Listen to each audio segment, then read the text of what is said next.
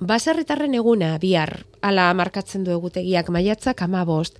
Eta landaberretik fokua emakume baserritarrengan ipini nahi dugu aurten, aspaldi egin nahi genuen solasaldi eginez, leire milikuarekin.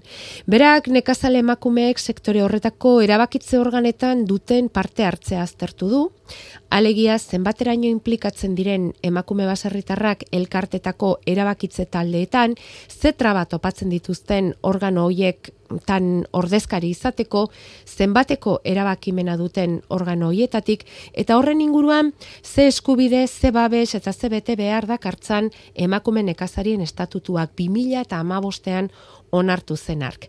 Leire milikua, kaixo, egunon. Egunon. Eta ongietorri, landa berrira. Eskerrik asko. Lenda bizi esango diguzu zerk eraman zaituen ikerketa hau egitera.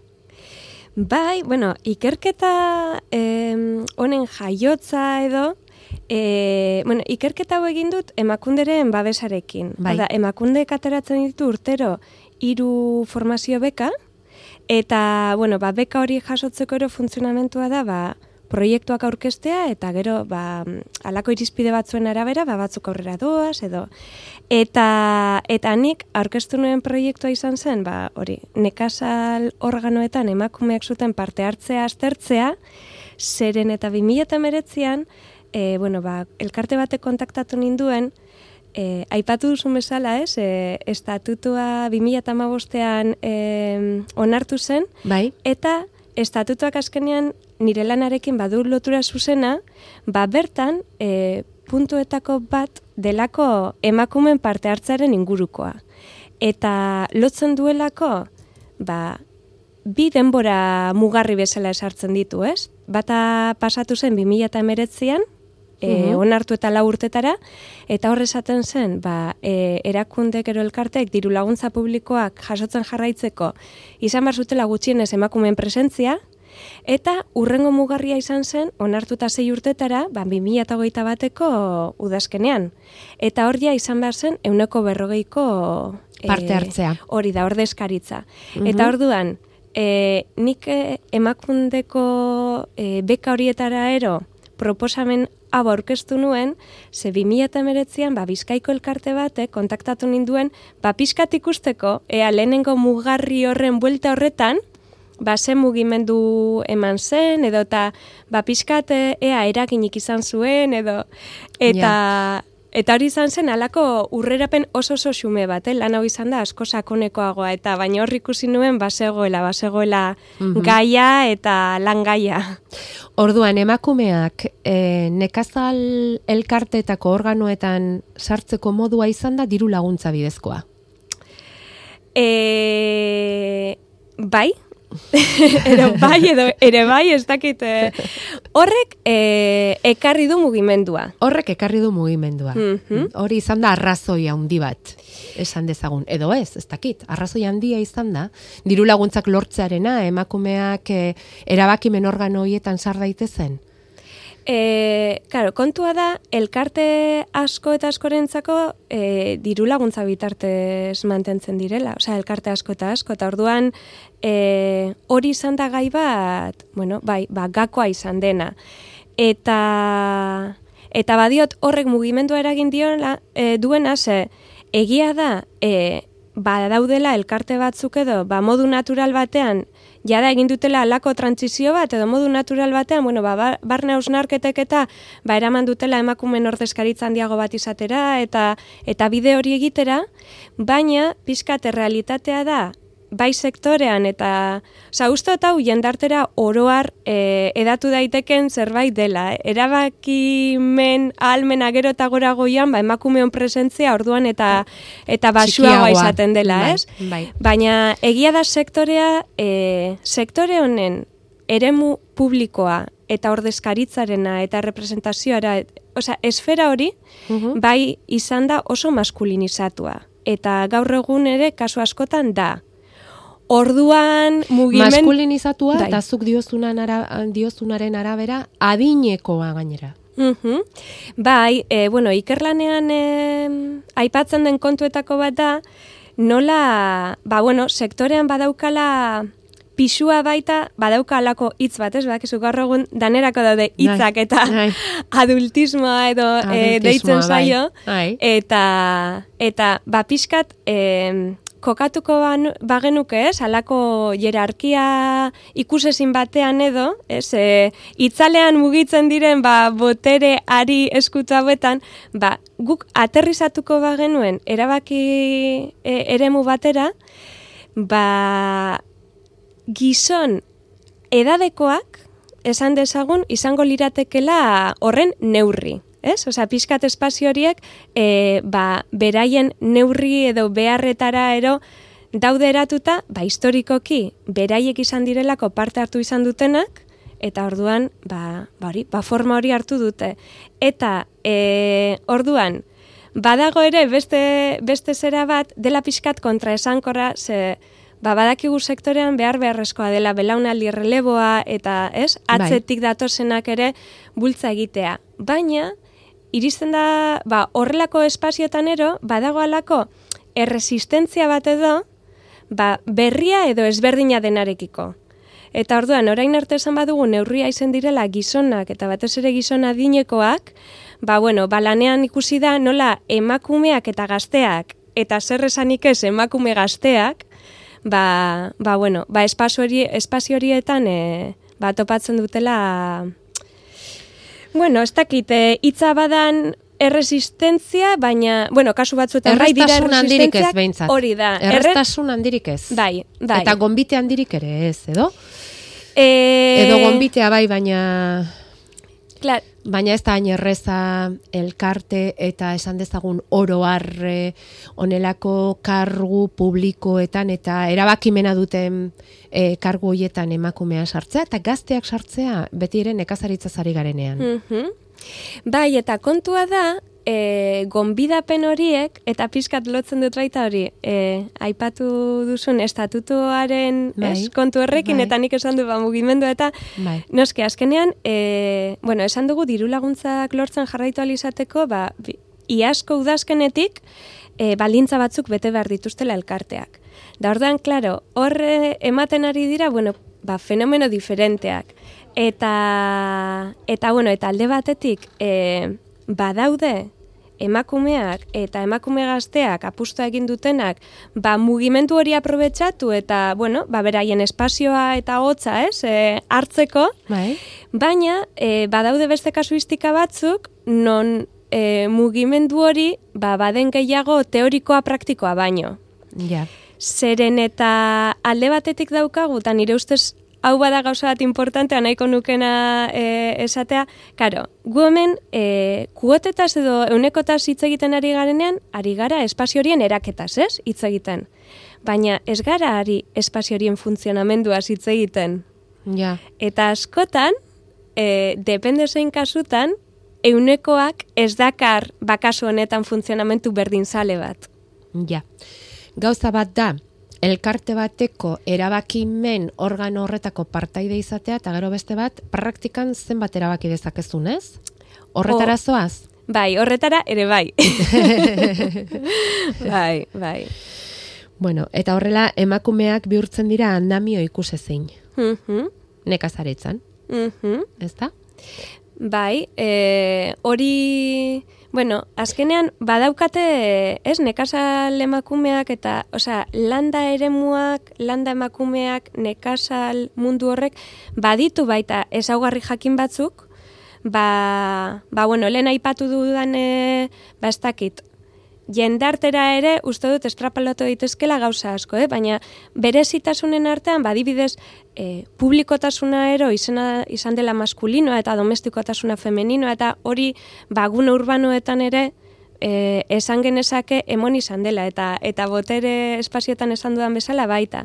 Baina adibidez e, landa eremuak edo nekazal jarduerak badauka ezaugarri bat dela e, historikoki behintzat, ez? Osea, ba, baserri mundu hor- hori berrikusten badugu, ba, gaur egun deitzen dioguna lan produktiboa edo e, ba, remunerazioa jasotzen duena eta lan erreproduktiboa edo direla zaintza lanak eta bestelakoak, hor espazio berdina partekatzen dute.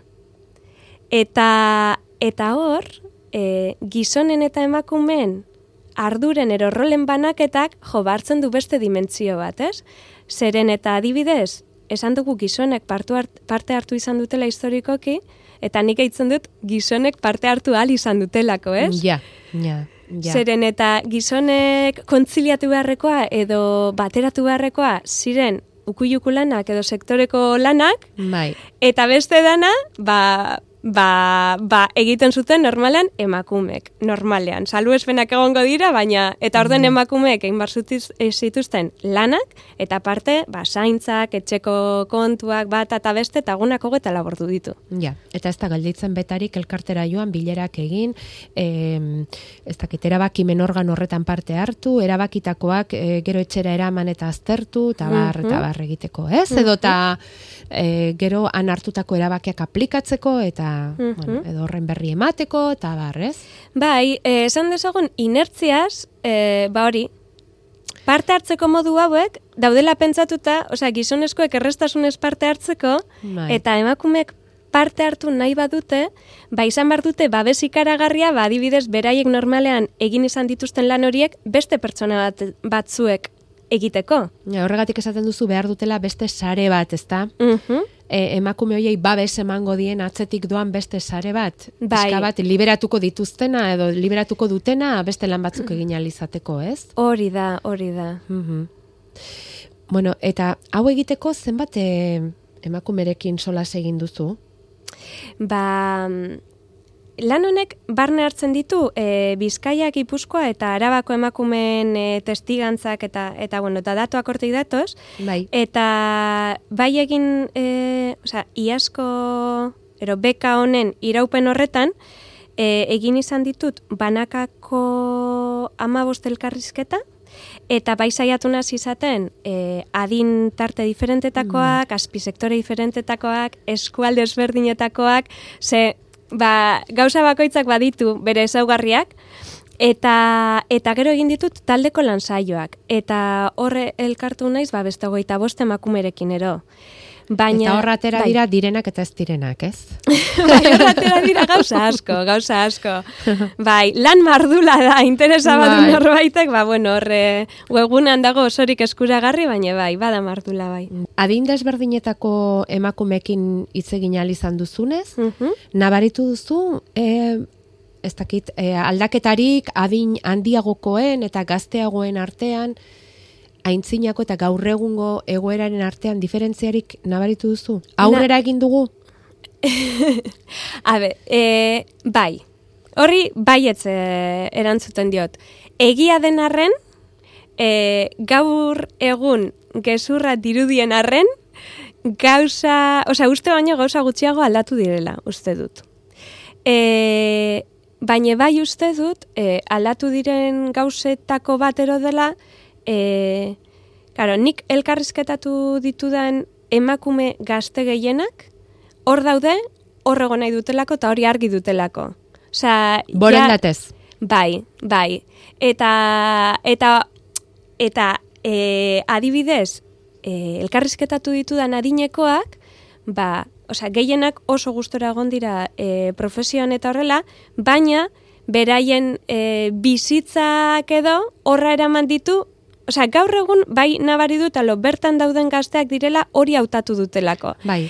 Eta lehenago, ba, lanbide hau izan dutenen artean, ba, batzuek e, hautatuko lukete, baina agian beste batzuek ez. Bizitzak hortara eraman ditu eta Hori da. daude, ba, ala tokatu delako, ezta? Hori da, hori da.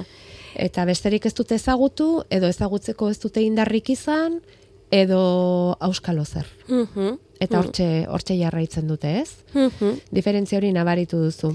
Bai, E, eta hor dauden, borondatez dauden hoientzat ere, segurazki, hoiek ere segurazki mm, aginte organoetan edo erabakimen organoetan parte hartzeko eh, esan dezagun jarrera aktiboagoa izango dute. bai, eske, azkenean eskutik doaz, osea, ni pentsatzen dut, e, lehenagoko, ero nagusiagoen artean, e, bueno, hori lanean ere aipatzen dudan kontuetako bata, nire ustez, e, emakumen erreferentzien beharra dagoela, ez? Zeren eta, ba, lehenagokoek nik uste baita e, panorama orokorrean zaiagoa izan dutela, e, zentzu askotan, eta, eta bueno, nik adibidez elkarrizketatu izan ditut, ba, beraien elkartetako erabaki organoetan sartu ziren lehenengo emakumeak. Eta karo, daude testigantza batzuk, ba, ba itzelak. Hor, benetan... Dena e, egiten hasi beharra zeukaten, ez erretzegoen egina, ez? Ez erretzegoen egina, eta eta harri arrakalatzen hasi, ez? Bai. E, baia da bertan egotea samurra izan ez, eta gainera, eraldaketa sortu nahi bada, bada, aguanta utxaparroia, eta... Egin aldena. Eta, egin aldena, eta, eta saiatu bidea zabaltzen beste batzuentzako, eta hori adibidez, gaur egun uste dut e, nabari dela. Ba, bueno, ba, bide batzuk behintzat markatuta badaudela. Hala ere, e, hori, estrukturen funtzionamendua, bueno, behar du guzt, lehioak eta ateak ireki, korriente pixkat eta eta pixkatzo bat, e, bai, ba, formak gaurkotu. Bai, bai, bai. bai. Ez, ez gara izketan, em, erabakimen organoak esaten dugunean, elkarte hauek mixtoak izango dira, ez? E, Edo ari, ez, ez gara ari emakumez osatutako elkartei mm, buruz. Ez, gehien gehienak, e, bueno, mistoak dira, ero izan barko lirateke zeren, eta orain di gaur egun badaude elkarte batzuk ez daukatena emakumerik beraien erabaki organoetan. Bai. alegia, e, emakumezko baserritararen estatutua orain ere aplikatzen ez dena, ezertarako, ez? Hmm, bai, bai, egia da, estatutuak badaukala, e, salbuespen bat, badela, baskiden artean emakume kopurua e, oso txikia bada, ba, bueno, hor, hor badaude, ez, beustot, emakumen kopurua baldin bada, e, ordezkaritzan egon beharko litzatekenaren e, bikoitzeraz bada iristen, ba, ba hori justifikatu daiteke, baina, bueno, kasu oso oso gutxi e, izaten dira, eta Eta hori, eta ba, hitz egiten gauden eh, elkarte motak dira pizkatori, pues, e, izan daitezke sindikatuak, edo eta kooperatibak, edo eta ba, hori, sektoreko ez, e, elkarteak, bai, ba, arrasa konkretuenak, eta pizkat bai. hori, hori da e, unibertsa. Bai, bueno, hor nabarmentzen duguna da, geuk eh, emakumearen presentzia geroz eta mm, handiagoa dela elkarte horietan ere, leire, gertatzen dena da, zuklen aipatu duzuna, igualazpi marratzekoa da, gauza bada, zenbat emakume dauden erabakimen organoetan, eta beste gauza bada, e, beraien erabakiak zenbatetaraino kontutan hartzen diren, eta zenbatetaraino burutzen diren, eta hmm. aurrera eramaten, ez? Bai, e, ikerketan gainera, hori egin dudan galderetako bat izan da, ba, bueno, E, lehen komentatu dut, ez? Osa, alde batetik badaude labanakako elkarrizketak, beste alde batetik e, talde lan saioak, bai. beste alde batetik elkarteri ere helarazi zitzaizkien galdetegiak, begirada ezberdinak jaso izan ditu dela, bai emakume parte hartzaiena, bai e, elkarteetako bat teknikariena, bai, osea, horrela, ez? E, bai emakumeak banaka, bai emakumeak taldeka, eta hor, bai, ateratzen zen gauzetako bada, gaur egun bai, nabaritu dutela formetan, ez daukala zer ikusirik duela hogeita hamar urte, ez? Ematen ziren asambladak adibidez, ero bilerak edo juntak, eta gaur egunekoak, ba gaur egun, ba, bueno, pizka presio sozialagaitik ere, ba, ba gauza batzuk ja, ba, politikoki guztiz onartezinak direlako adibidez, baina emakume askoak esaten zuten. Bale, entzun agian, entzuten zaigu, baina gero, batzuk esandakoek eta bestek esandakoek non amaitzen duten, ba igual hori ez da inbesta aldatu. Ja. Eta, eta orduan, hau lotzen dut lehen esan dudana, ez? Osea, aldatu dugu igual eraketa, baina funtzionamendua... Hori da, ez, ez, ez horren beste. Hmm. Eta inork ez dizu esan, ez da? Ba, guri eskatu egin digute, erabakimen organoetan egoteko, gure ikuspuntua interesantea iruditzen zaiolako elkarteari. Emakumearen ikuspuntua ere interesatzen zaiolako elkarteari.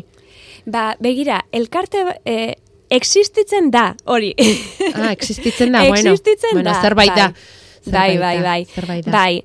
E, topatu izan dut baita, ba hori, e, hasieran komentatu den bezala, elkarte mailan, ba bueno, elkarteak berak egin duen ibilbideak, ba modu naturalean eraman dituela berrikustera, bai funtzionamentua, bai hainbat kontu. Eta orduan, toki horiek, ba lehen esan dudan neurri, ez, ba pizkat maskulino edadetu horiek ez diren bestelako profil batzueri ba, kabide ematen diete eta eta e, ba, bueno, txertatu dute, ba, hori, aire berri hori, ero, ero berrikuspen hori, ez? E, azkenean nahiko logikoa da hori, be, edo zen gauzatan bizitzan, osea, duela hogeita urte funtzionatzen zuten gauzek eta moduek, gaur egun funtzionatzea, ba, ez da normalena. Orduan, e, karo, askok eta askok funtzionatzen dute inertziaz. Eta, jo, errepikat, pila bat errepikatu den esaldi bat da, da pixkat gauzak ezberdin planteatzeko erresistentziaen inguruan, alo, eske, hau beti horrela eginda, ez? Edo, honek horrela jarraitu behar du, ero, hau horrela izan da beti. Eta, karo, esaldi horiek dira, ba, ba oso pisutzuak, ez?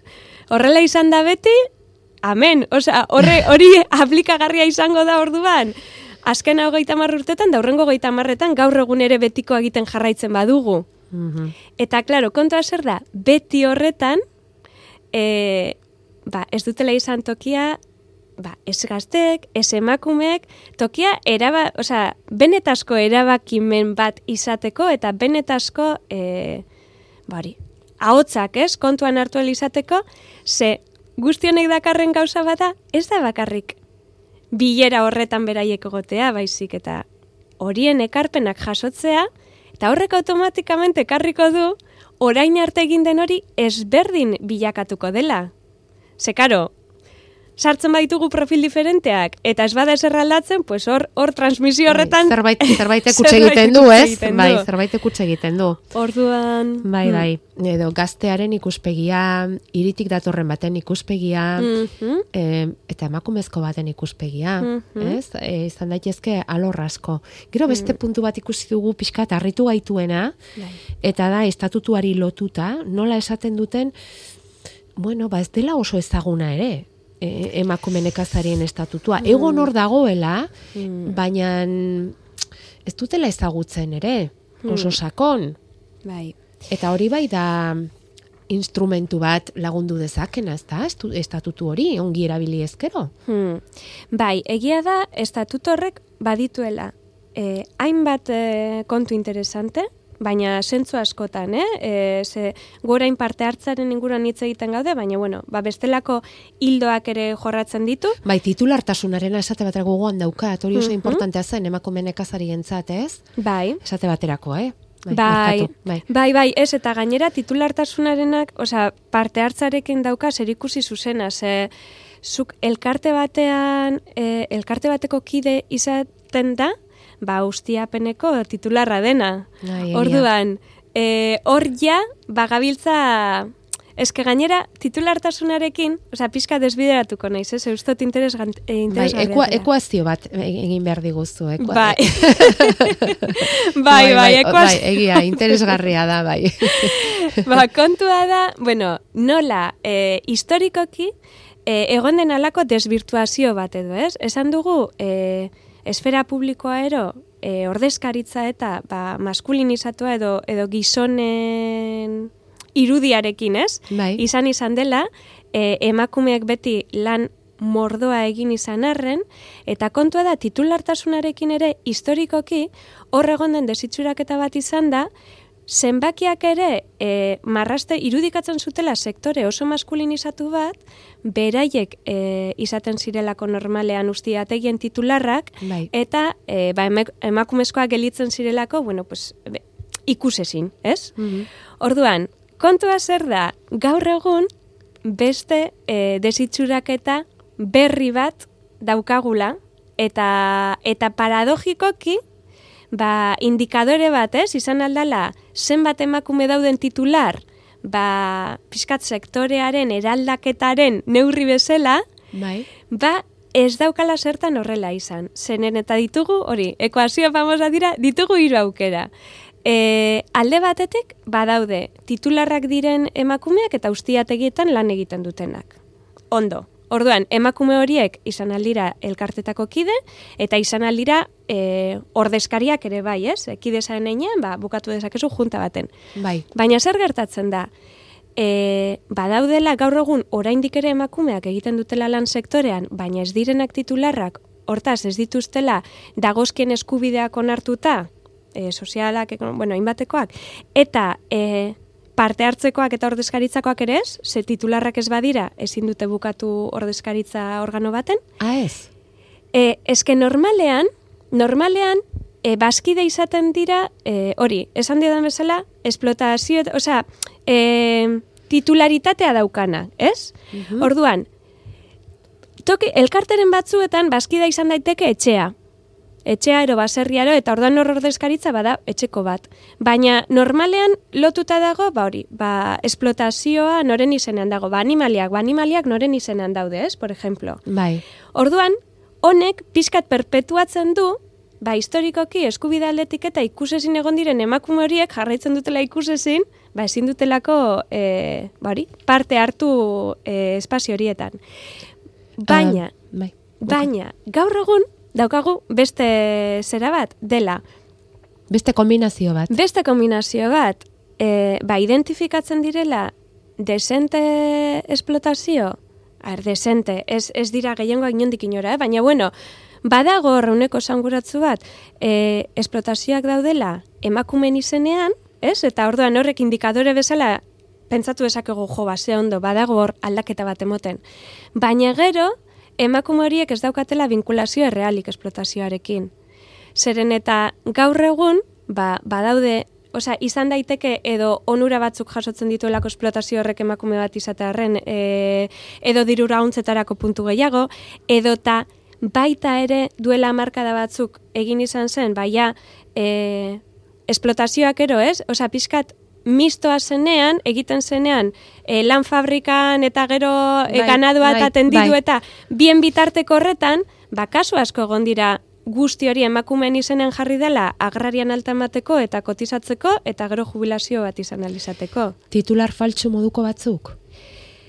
Ez dira faltsuak, baina... Fikziozkoak. Fi- Ah, bale, hobeto. Fikziozkoak. Eta orduan, ba, nire ikerketa honetan, bueno, nire, azkenean, nire- hau da, ikerketa koral bat, ez? Ni, ni Bueno, naizena da hor zeuk- jasotzen dutana. Bai, baina zuk eman diozu forma eta zuk Ba- egin duzu azkenean. Ba, hor, e, bai, detektatu da, benetan aktibo diren emakumen partetik, jo, ba, arazo handi bezala ikusten dutela hori, zeren eta adibidez orain estatuta aplikatzerako orduan, ba, elkarte batzuetako baskideen e, zerrendan, ba, ez dakitzen bat emakume daude, baina gero horietatik benetan Mhm. nortzuk daude aktibo eta nortzuk daude hor, ba oso oso gutxi. Eta, eta emakume aktibo horiek gainera elkarte bat baino gehiagotan egoten badira, bat tokatu alzaie elkarte bat baino gehiagotako juntan amaitzea. Horrek dakarren zailtasunarekin.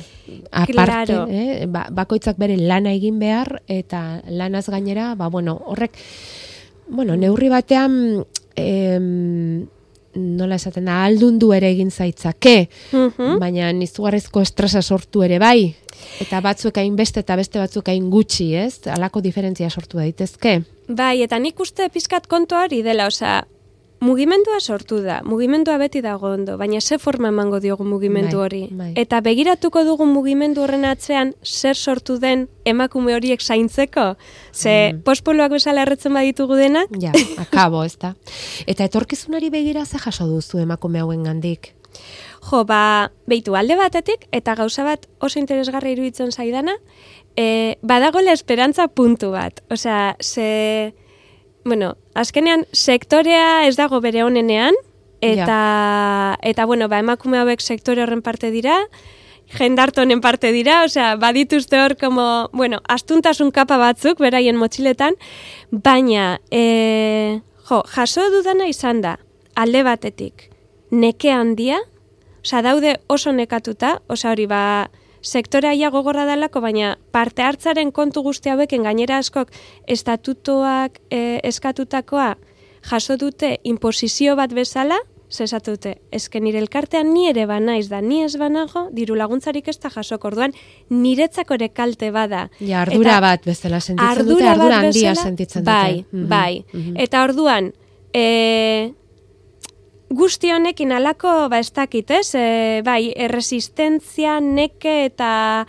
ba, egoera ez oso positibo bat, baina beste alde batetik, e, ba, elkarrizketak eite, eiten joan ala, eta batez ere talde lanzaiak izan dira, oso oso ederrak ze bertan nik uste, bueno, alako kasi terapia kolektiboko espazio batzuk sortu direla, ez? Jo, ikustea esaudela bakarrik, ez? Beste batzuk ere zure goera konpartitzen dutela, e, sentitzea kolektibotasunak daukan potentziala eta e, ez dakit, zehoseren parte berdinen artean egoteak eta horrek sortzen dizun baita, horrek indar bat ematen digu. Osa hori horrela da. Eta orduan, e, esperantza esaten dut, ze bueno, ba, hasierako lehenengo erantzun pesimista horrez gaindi, ba gero, pila bat proposamen atera dira, eta lanean e, daude taldekatuta batetik, emakumeek beraiek, beraien, eskume, beraien esku daudenak gaur egun, beste batzuk elkarteek e, egin beharko lituzkena, lituzketenak, ze ez da justua, ez da e, egoera honen aldaketa emakumen parte hartze, emakumen denbora, emakumen energiaren gain ustea dena. Egoeranek ditu aktore eta eragile diferenteak, orduan bakoitzak bere partetik ipini behar duta. Emakume jarri behar dute, elkartek jarri behar dute eta administrazioak jarri behar du. Ja, Orduan, bai. maila guzti horietako proposamenak jasotzen dira lanean. Bueno, leire milikuan, e, asko eskertzen dizugu, ontaz ari gaitezke denbora luz izizketan, egunen batean eman beharko zaie ahotsa eta gustura egingo genuke landa berrin, bazure ikerketa honetako protagonista izan diren mm. emakumei, mm eta terapia lan hori honek eta beraien ardurak, beraien bilakaerak, beraien ahotsak entzun. Baina, e, bueno, momentu zontan utziko dugu, mm -hmm. eskerrak eman ez hori bai, gure gana urbildu zarelako, eta mm. esan dugun bezala, ba, egin duzun ikerketa honen berri eta laburpena egiten lagundu diguzulako, mm. non topatuko dugu, hau osoa, nahi duenarentzat eta hemen hitz egin duguna aski etzaionaren zat, eta pixkat gehiago ikertu nahi duenaren zat, ikerketa non topatuko genuke? Bai, ba, emakunderen web horrian, badago e, atal bat, deitzen dela bekargitalpenak edo lako pixkat buruz nabil, eh? bekargitalpenak edo eta hor daude ba, urte guztietan zehar e, publikatu diren e, bekak. Orduan, bueno, nik uste ez dakit bestelan Googleen leire milikoa emakunde beka lako zose. Horrek beti funtzionatzen du. Horrek beti funtzionatzen du, bai. Hortxe geldituko da. Hmm. Lanaren izen osoa da, ordezkatuak eta ikusgarriak, nekazal emakumen parte hartze eta ordezkaritza sektoriko eba, erabakiguneetan. Hori da, hori da. Eta ikerlanaren egilea leire milikoa. Besarka da hmm. handi bat leire, mila eskerra handi bat, eta ez dakit, aurrerantzean jarraitzeko gogori geratu zaizun, asmorik baduzun? Bueno, bai, e, nik ez dakin nabaritu den, baina bueno, gai honek apasionatzen hau, eta, eta bai, eta ikusten dut badaukala e, atentzioa jartzeko behar handia, eta, eta nik bentsat e, gogoak eta energiak baditut, eta aukerak sortzen badira, ba, bidean jarraitzeko gogotsu.